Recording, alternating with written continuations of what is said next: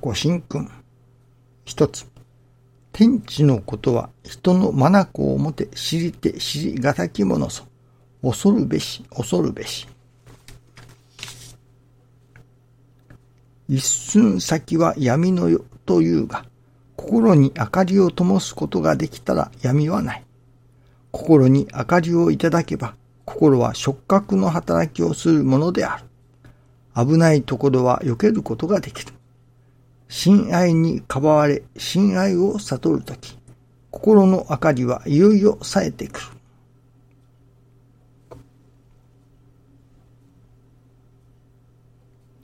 師匠がこの親愛にかばわれ、親愛を悟るときと、普通は親愛、神の愛と書くところでしょうけれども、ここでは師匠は誠の愛と書いておられます。誠の愛にかばわれ、誠の愛を悟るとき、心の明かりはいよいよ冴えてくる。神様が人間氏子を、それこそ真実の愛、誠の愛で包んでくださる。ということかもしれませんね。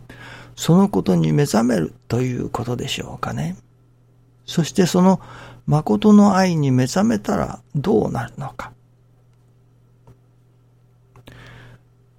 今朝は起きがけに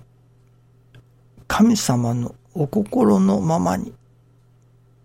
というお言葉をいただきながらお目覚めのおかげをいただきました。神様のお心のままに何か確かイエス様が最後のお言葉がこのような内容だったと聞いたことがありますが神様のお心のままにまあ御手に捧げますというのでしょうかね。ある意味これは信心の極意ではなかろうかと思いますね。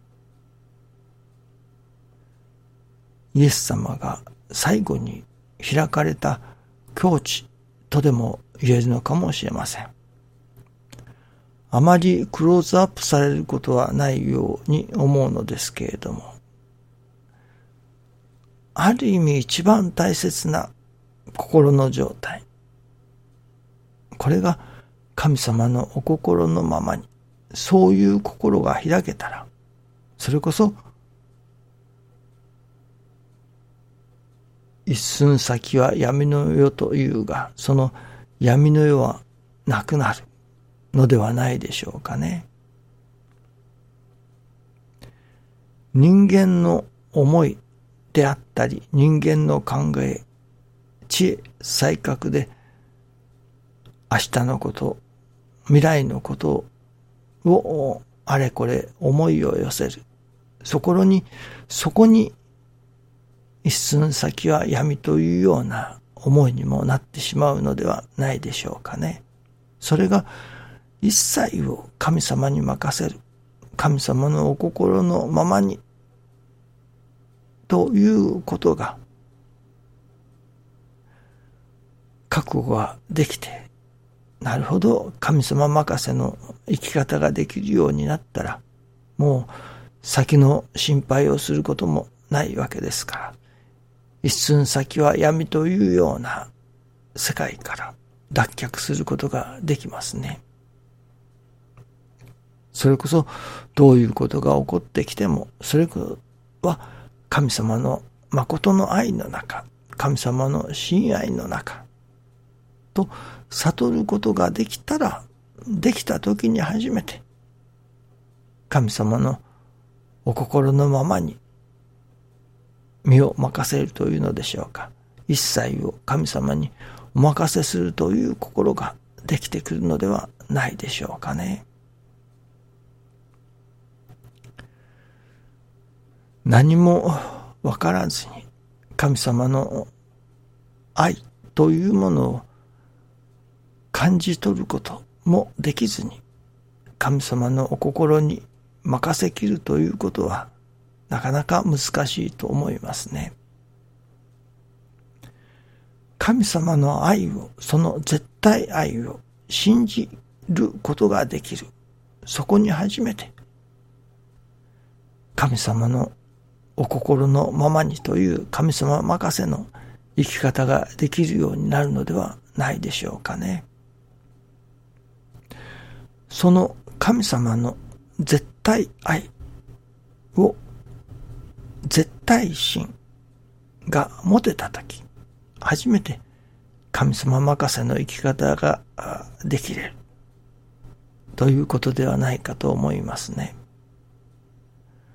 その神様任せの生き方を目指す。そのためにはどうしたらその神様の愛を感じ、また神様任せの生き方ができれるようになるのか。その手立てを師匠は教えてくださったと思うのですね。それはやはりどこまでも成り行きを尊び大切にするという生き方。ここに尽きるわけですね。一つ一つの成り行きを尊び大切にさせていただく中に神様の愛を実感として感じられるようになる。ただ、書物の上で、あるいは人の話を聞いて、神様の愛だと、絶対愛だと、親愛だと、神様任せだというようなことを頭で分かっただけでは、なかなか実際何かが起こってきたときに、神様のお心のままにというような境地は開けませんね。やはり日々の生活の中で神様の親愛の間違いなさを実感するところから神様任せの生活もできてくる。ではどうやったらその神様の愛を実感することができるのか。それは成り行き任せの生活。